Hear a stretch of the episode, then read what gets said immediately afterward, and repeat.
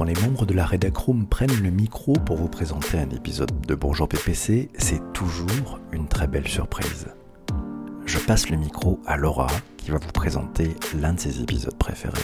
Bonjour à tous, je m'appelle Laura, Elbo Kobza sur Twitter, et j'ai le plaisir de faire partie de la Redacroom qui, dans les coulisses, prépare avec PPC les émissions quotidiennes de Bonjour PPC. Aujourd'hui, je vous propose d'écouter ou de réécouter une émission diffusée le 1er juillet dernier sur le business du free floating. Le free floating, ce sont tous ces véhicules légers, vélos, trottinettes, scooters, que vous pouvez emprunter et rendre n'importe où. Fini les bornes de retrait, de dépôt, vive la liberté. Le tout piloté par une application grâce à la géolocalisation et des serrures connectées, la technologie sans contact. Bref, le digital pour créer une expérience client sans couture pour les utilisateurs. J'ai choisi ce sujet parce que le free floating, ça ne concerne pas que les utilisateurs du service. Ça concerne l'ensemble de la cité. Les endroits où sont abandonnés les véhicules, la façon de les utiliser aux côtés des autres occupants des chaussées et des trottoirs. Donc le free floating, c'est le meilleur et le pire du digital. Le meilleur, une superbe expérience client pour ceux qui s'en servent, une magnifique exploitation des évolutions de la technologie pour enlever les points de friction du parcours client de la location de véhicules, un des meilleurs outils pour passer à l'économie de l'usage plutôt que de la possession.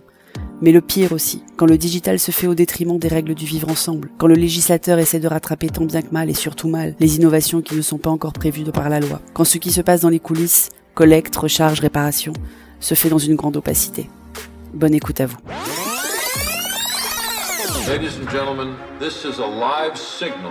Épisode numéro 196 de Bonjour PPC, nous allons parler du business du free floating trottinettes électriques, vélos, motos et voitures à disposition sans point d'attache tout autour de vous à un clic, à une tape de votre smartphone.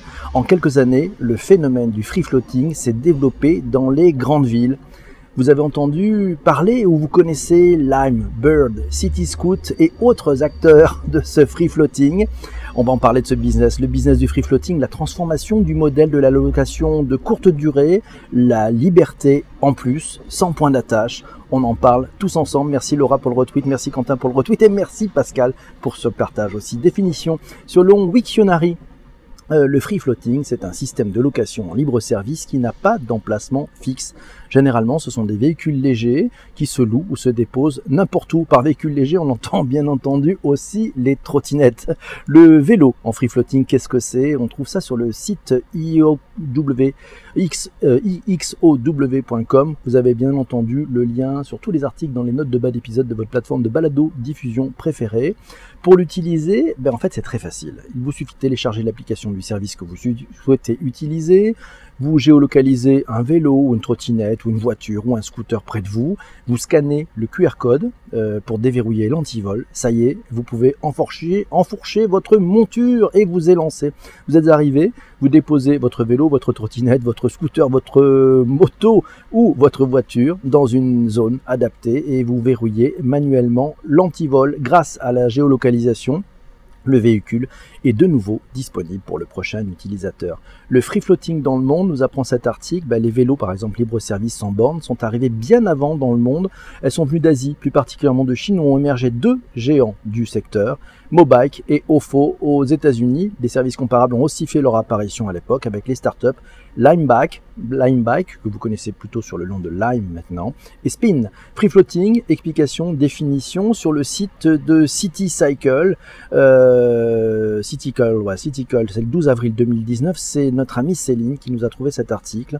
Euh, vous avez le lien dans les notes d'épisode. Le free floating, le libre service sans station, qu'est-ce que c'est? Les différents services, les craintes. 10 opérateurs se partagent le marché à Paris. Il y a Lime, la Bise, il y a Wind, il y a Tier, il y a Voy, il y a Flash, il y a Hive, il y a SOT et il y a UFO. Certaines villes sont dépassées d'ailleurs par le phénomène d'envahissement de l'espace. En ce qui concerne les utilisateurs, c'est plutôt positif, nous signale Céline, avec 59% des usagers interrogés qui affirment avoir remplacé ou moins partiellement l'utilisation de leur voiture. Et d'un point plus négatif, des milliers de vélos volés et jusqu'à 3400 vélos dégradés, nous signale cet article. Merci Céline pour ces informations. Euh, L'amour à free floating, on en parle Jean-François, non je crois que c'est pas tout à fait le sujet, à moins qu'il y ait des applications pour ça. Fonctionnement selon Wikipédia du free floating, la méthode dite de free floating en anglais, ce qui signifie flottant, s'est développée avec l'implantation de la technologie NFC sur la plupart des smartphones et la facilité d'accès à la connectivité sur les smartphones. Les véhicules n'ont pas d'attache, peut être déposé n'importe où à condition de ne pas nuire à la circulation. Les trottoirs, les chaussées, ils sont équipés d'une connexion Internet ou d'un lecteur NFC ainsi que d'un antivol. Lorsqu'un l'utilisateur souhaite emprunter le véhicule via une application smartphone ou une carte à puce, l'antivol se désactive. Lorsque la course est terminée, l'utilisateur effectue le même procédé pour signaler la fin de sa location et réactiver l'antivol. Le free floating, le libre service sans station, article aussi trouvé dans citycle.com. Là aussi, les notes euh, vers cet article sont dans les notes d'épisode. Voilà le lien direct. Gobi.bike, c'est le premier opérateur de vélo en free floating à être apparu en France fin 2017. En octobre, la firme hongkongaise a déployé 400 vélos à Lille, puis à Paris, puis Reims et Lyon. Les Go Bike Bike les gobi bikes sont très vite confrontés à plusieurs problèmes. Dégradation, disparition de vélos et même destruction massive de la flotte.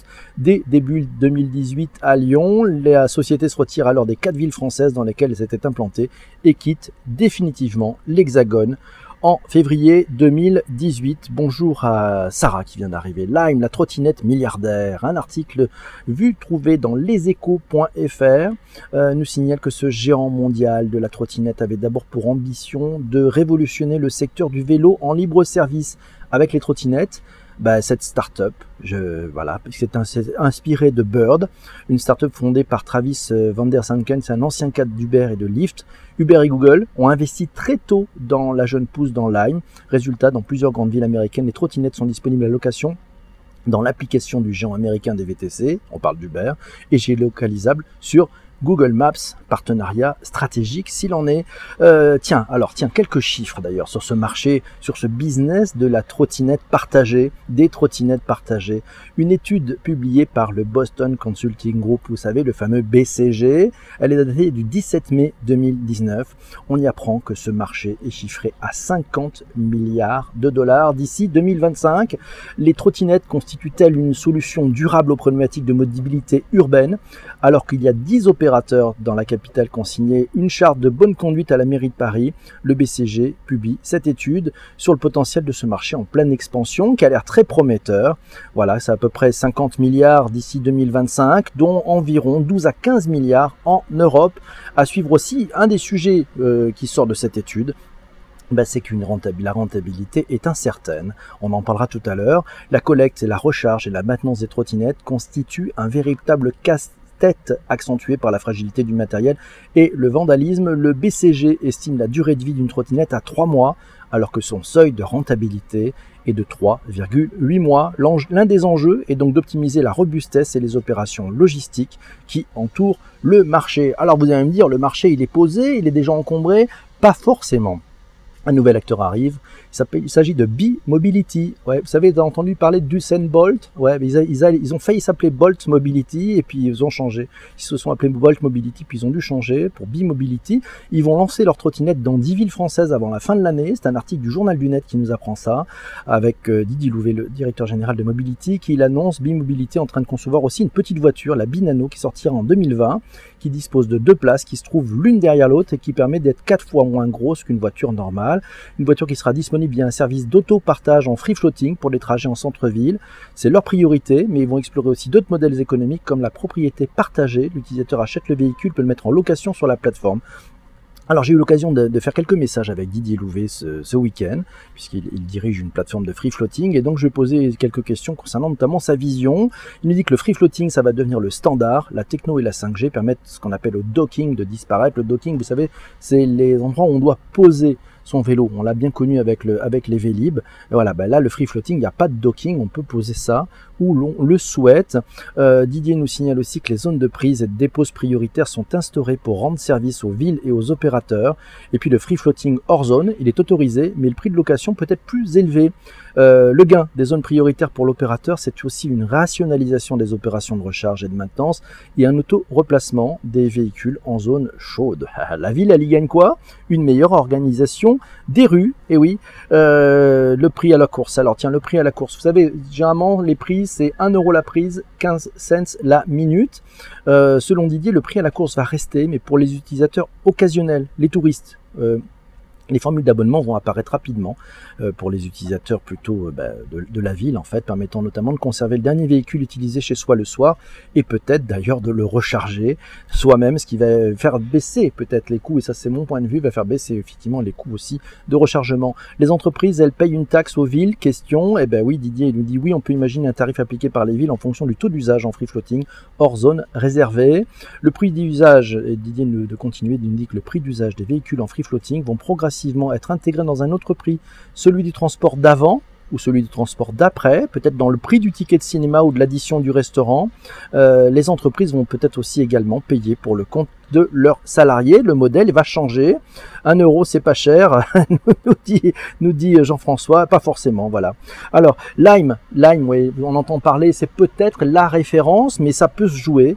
Eh ben non, ça n'a pas encore créé, cette entreprise n'a pas encore créé une différence suffisante pour ne pas être rattrapée. Et c'est pour ça que d'autres acteurs essayent de rentrer sur ce sujet. Les cas d'usage, alors vous, je ne sais pas si vous utilisez, euh, vous qui êtes pendant ce direct, euh, bah, ces différentes plateformes, ces différentes trottinettes si vous avez déjà pris le temps de tester c'est René qui nous dit le free floating doit s'accompagner de free civilité, sinon ça ne peut pas marcher. Ah ouais, bien vu, merci René. Euh, c'est plutôt bien vu effectivement. Euh, vous qui êtes en plein petit déjeuner pendant ce direct. Alors free floating, euh, bah tiens, il y a aussi des codes promo. Je sais pas si vous avez remarqué, moi j'ai pu tester ça pendant les pendant les congés l'an dernier. C'était en, en, Californie, du côté de Los Angeles, à Santa Monica.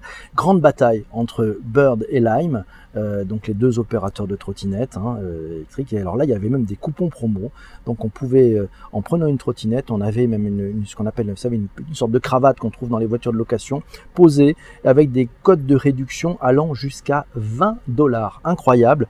Euh, donc il se livrait une guerre totalement folle à l'époque. C'est incroyable d'avoir des, tickets de 20 dollars d'utilisation, ce qui fait que bah, effectivement il y avait des trottinettes partout et des gens qui utilisaient les trottinettes complètement euh, de façon un peu, un peu folle d'ailleurs. D'accord. Alors free floating ou achat personnel, tiens, c'est Quentin qui nous pose ce débat. Il est plutôt pour l'achat personnel de vélos ou trottinettes, mais il est plutôt mitigé sur le free floating de voitures. Je sais pas ce que vous en pensez, ou si c'est vraiment ce, cas. Euh, bonjour à vous tous. Ouais, free floating ou achat personnel, eh ben c'est, vrai que c'est pas idiot euh, de se poser la question est-ce qu'il vaut mieux pas acheter ces trottinettes? Finalement plutôt que plutôt qu'effectivement euh, se dire on les loue. Moi personnellement, je préfère les louer, comme ça j'ai pas de maintenance à faire, comme ça je n'ai pas à m'occuper quand elle est posée, elle est posée. voilà, on est en pleine économie de la fonctionnalité, mais toutes les cases ne sont pas coché. RSE, responsabilité sociétale de l'entreprise. Où es-tu? nous dit Corinne. Bien vu, c'est free. Yes, c'est Clémence qui nous dit ça. Bonjour Clémence. Yves nous signale des trottinettes électriques à Québec prochainement. Un article trouvé dans lesoleil.com. Je vous ai mis le lien dans les notes d'épisode que vous trouverez sur votre plateforme de balado diffusion préférée. Au Québec, il sera obligatoire de porter un casque. Cependant, ce casque ne sera pas fourni par les exploitants des trottinettes électriques en location libre-service. Les utilisateurs devront trimballer leur casque afin d'éviter qu'on en trouve un peu partout des trottinettes. Euh, ben, comme on a pu le voir ailleurs dans le monde, ils nous disent que ben, on peut recevoir une amende. Voilà, Montréal va donc ajouter des panneaux spécifiquement dédiés aux trottinettes électriques. Celles-ci pourront être déposées contre les supports à vélo de tous les arrondissements et dans certaines zones au centre-ville. Et c'est intéressant de voir qu'une ville qui part un peu plus tard eh ben, à observer ce qui s'y passait et va mettre quelques règles de très très bonne conduite.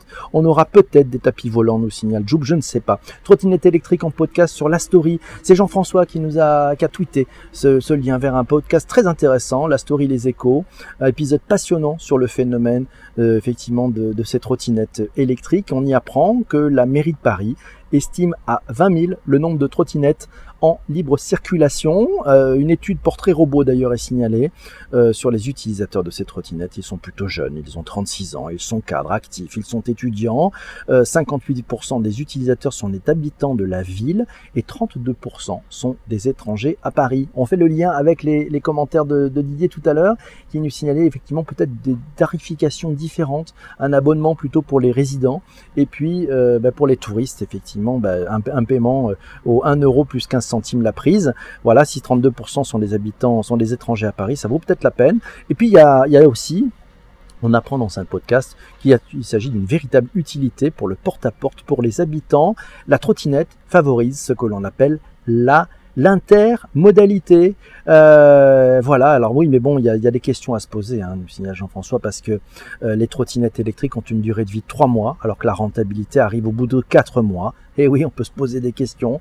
Donc 3,8, euh, 4, il va falloir effectivement optimiser. 12 acteurs proposent des trottinettes à Paris, nous signale Jean-François. De quoi se poser Beaucoup de questions. Il y aura probablement euh, des rachats, à mon sens. Hein, ce qui va se passer, effectivement, bah, on va avoir des rachats, on va avoir des, des opérateurs qui vont abandonner, qui vont mettre clé sous la porte. Et donc on s'aperçoit que ces acteurs consomment énormément de cash, font des levées de fonds importantes pour pouvoir continuer à exister.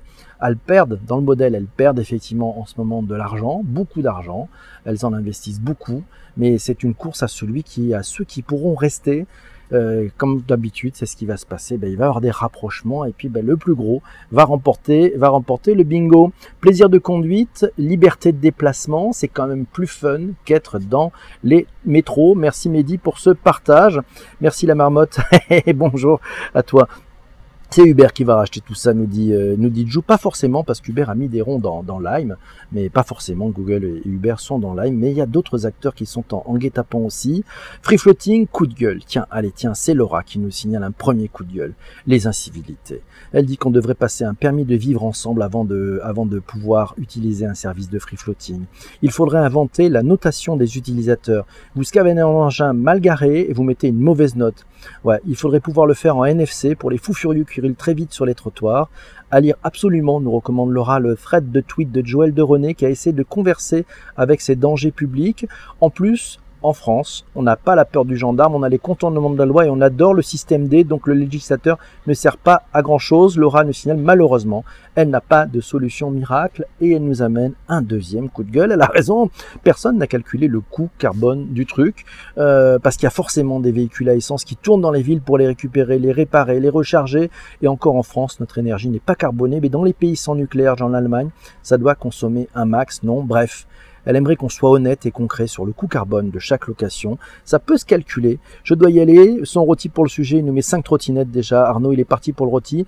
Alors, nul doute. Moi, je pense que nul doute que cette mobility as a service, vous savez, le fameux MAS, M-A-A-S, on fera peut-être un épisode de Bonjour PPC sur le MAS. Ça profite, ça possède un vrai bénéfice pour les utilisateurs. Les principaux acteurs, ils vont devoir lever des fonds pour continuer encore à exister prendre des parts de marché, racheter certains acteurs et surtout, surtout, optimiser leur charge. Leur charge, c'est le, matériel, c'est sa solidité. Donc, on va voir arriver de nouveaux, de euh, matériels. Et puis c'est des charges aussi de personnel pour le rechargement. Donc il va falloir trouver, il va falloir trouver effectivement ben, d'autres façons de faire tenir ce modèle euh, tous ensemble, parce que ben, peut-être qu'il va falloir effectivement faire en sorte que peut-être ceux qui les utilisent, ils travaillent un peu plus. Et puis il y a cette logique d'abonnement, cette logique d'abonnement qui peut amener effectivement euh, à réguler et amener un socle de, de revenus récurrents pour les opérateurs. Ça peut, on, va sûrement voir des changements dans le modèle de la facturation. Euh, Quatre lettres nous dit oui, il y a beaucoup de vieilles camionnettes diesel pour récupérer ces trottinettes.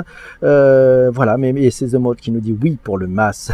non, non, c'est Mobility as a Service, M-A-A-S. Voilà. Mes amis, mille merci d'avoir euh, été présents pendant cet épisode. L'épisode de demain, euh, nous allons parler des emojis les emojis. C'est Marion qui nous a proposé cet épisode. Voilà. On vous souhaite une très bonne journée. Euh, et puis restez abonnés, mettez des étoiles si vous êtes sur une plateforme de balado diffusion. N'hésitez pas à mettre un commentaire aussi, c'est sympa. Et puis merci à Delphine pour le retweet. Et puis on se retrouve pour le prochain épisode. On parlera des emojis tous ensemble. Mille merci, à très vite. Bonne journée à vous tous. Ciao ciao.